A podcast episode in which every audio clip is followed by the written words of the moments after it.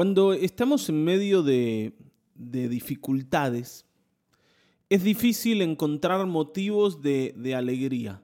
¿sí? Es difícil porque justamente las dificultades eh, te, rodean, ¿no? te, te ponen como un cerco del que cuesta salir.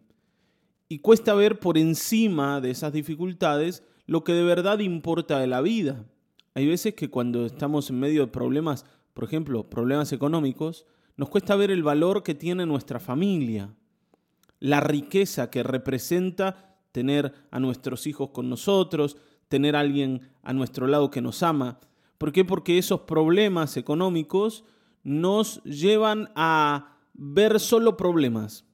Es como que todo se tiñe del mismo color, del mismo color oscuro que esas dificultades tienen. Y David hoy, en esta porción del Salmo 63, nos va a mostrar que es posible poder mirar por encima de los problemas y encontrar la alegría necesaria y, nos va a enseñar dónde buscarla. ¿sí? Vamos a mirar. Salmo 63, versículos 9 al 11. Dice, los que buscan mi muerte serán destruidos, bajarán a las profundidades de la tierra, serán entregados a la espada y acabarán devorados por los chacales el rey se regocijará en Dios. Todos los que invocan a Dios lo alabarán, pero los mentirosos serán silenciados. Ahora, fíjense aquí, ¿no? David comienza diciendo, los que buscan mi muerte serán destruidos.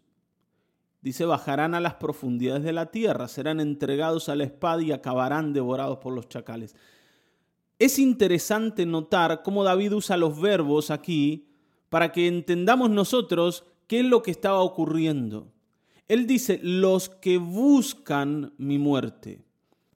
Fíjense que este verbo está en presente. O sea, ¿cuándo están buscando matarme? En este momento.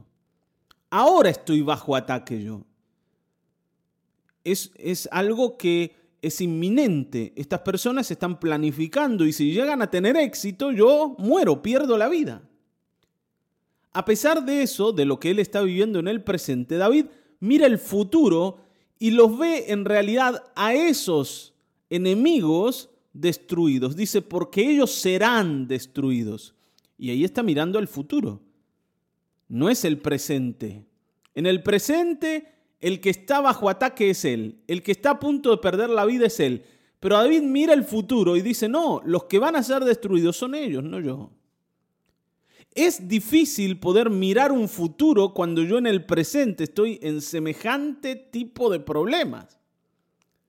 Vieron que hay veces que hay, hay cosas, hay dificultades que amenazan tu vida de una manera particular. Amenazan tu vida en lo, en lo físico o en lo económico o en lo familiar. Y te hacen sentir que si esas dificultades prosperan, vos vas a perder lo que amás. Vas a perder cosas importantes en materia económica. Hay personas que han estado a punto de perder sus casas, de perder su trabajo, de perder la posibilidad de llevar todos los días el plato a la mesa. Hay personas que frente a un diagnóstico médico saben que están por perder la salud y próximamente la vida. O la familia, ¿vieron? Un problema familiar hace que yo sienta que una relación que para mí es muy importante está a punto de acabarse. Y entonces es difícil mirar el futuro cuando yo estoy viviendo en el presente este tipo de problemas. Pero David se anima a mirar el futuro y se anima a hablar del futuro, más allá de que el presente no le da ninguna seguridad para decir lo que dice. David dice, bajarán a las profundidades de la tierra, serán entregados a la espada y acabarán devorados por chacales. ¿Cómo es que dice esto David? ¿Qué argumentos tiene para alegrarse? ¿Qué argumentos tiene para encontrar ánimo? Vieron hermanos que, por ejemplo, la tarea pastoral tiene este tipo de cosas de tener que ir a animar a alguien, por ejemplo, que tiene todo para estar desanimado. Y uno le tiene que infundir aliento a una persona que no ve nada a su alrededor que, que lo aliente. Que le diga, che, escúchame, mira, acá hay una esperanza. Y uno tiene que hablarle de fe a una persona que está totalmente desanimada y que ha caído en una incredulidad total. Y la única herramienta que tenemos a nuestro favor es la escritura, porque la escritura me muestra que a pesar de que todo es oscuridad, yo puedo ver la luz si me animo a levantar la vista y a mirar por encima del problema. David dice, el rey se regocijará en Dios. ¿Dónde está la alegría y la esperanza de David? En Dios.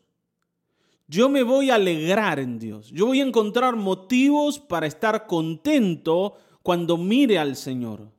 Yo voy a ver el fin de mis enemigos, los que ahora ¿no? están vivitos y coleando, los que, los que ahora están ¿no? con toda la fuerza, con todo el vigor, planificando matarme. Yo los voy a ver destruidos a ellos porque puedo mirar al Señor. Ellos tienen poder, pero Dios tiene más poder. Hermano, los problemas tienen poder, tienen el poder de dañarte. Es verdad, no te puedo decir que no. Las dificultades pueden destruirte. Sí, puede ser. Pero hay un Dios todopoderoso que es más fuerte que los problemas, que es más poderoso que las enfermedades, que tiene más autoridad que el mismo infierno. Satanás ha sido destruido en la cruz del Calvario. Deja de temer, la muerte ha sido destruida. Deja de temer, mira al Señor porque Él protege a todos los que en Él confían. Hay un salmo que dice, el que habita al abrigo del Altísimo morará bajo la sombra del Omnipotente. ¿Está viendo? El que habita al abrigo del Altísimo será cuidado por el Señor. Él con su sombra lo protegerá.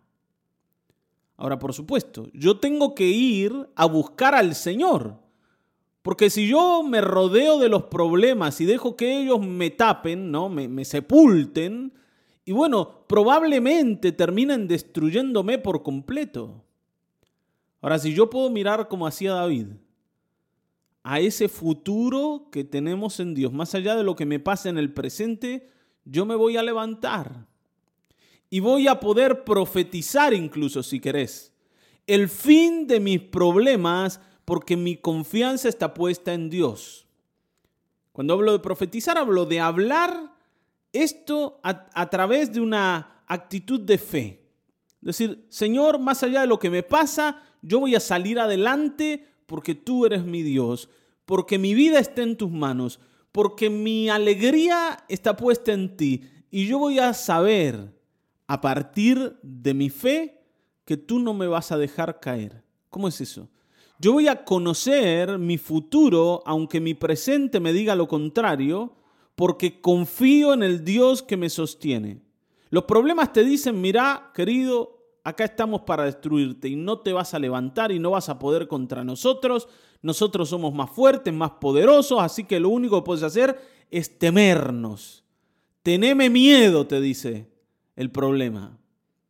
Pero el Señor te dice, mírame a mí y no tengas miedo porque esos problemas van a ser destruidos.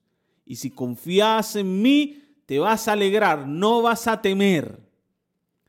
¿Te das cuenta? Ahora, el punto es levantar la cabeza, poder mirar por encima de la muralla que la dificultad puso a mi alrededor y ver al gigante que está a nuestro favor, que es nuestro Dios, y que va a sacar adelante nuestra vida y que va a extender su mano y nos va a tomar y nos va a poner en un lugar firme en donde podamos descansar por fin de todo lo que nos está ocurriendo. Amén. Ahora aquí dice que los que invocan a Dios se alegran con el rey. Se alegran. Los que invocan al Señor también entienden el lenguaje de la fe. Entienden que no hay que eh, escandalizarse por los problemas no hay que seguir mirando al Señor, porque la ayuda, la salvación ya va a venir. Ya va a venir. Ahora los mentirosos van a ser silenciados. Esos que te dicen, che, mira, la tenés complicada, ¿eh? Vieron que siempre hay personas que vienen a desanimarte aún más, a hacer leña del árbol caído, a decirte que no vas a poder. Hoy mira al Señor y oí a las personas que también miran al Señor. para que los problemas no gobiernen tu vida. Amén. Vamos a dar gracias al Señor por el día de hoy, por el devocional de hoy. Padre, gracias por esta palabra del Salmo 63, porque nos hace tanto bien. Porque, Señor, necesitamos tanto, tanto dejar de mirar a las dificultades y, y alzar la vista y encontrar en ti la alegría necesaria para darle combustible a la vida.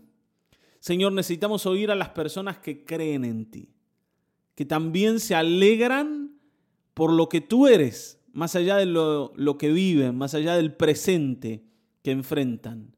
Señor, queremos que los que desaniman se alejen, que aquellos pesimistas y aquellos incrédulos que muchas veces vienen a hablarnos de incredulidad, no nos hablen, Señor, porque queremos colocar la vista en lo eterno y en aquel poderoso gigante que pelea a nuestro favor. En el nombre de Jesucristo, te pido que levantes a cada hermano, que lo fortalezcas y que lo animes el día de hoy. En el nombre de Cristo Jesús. Amén, amén, amén.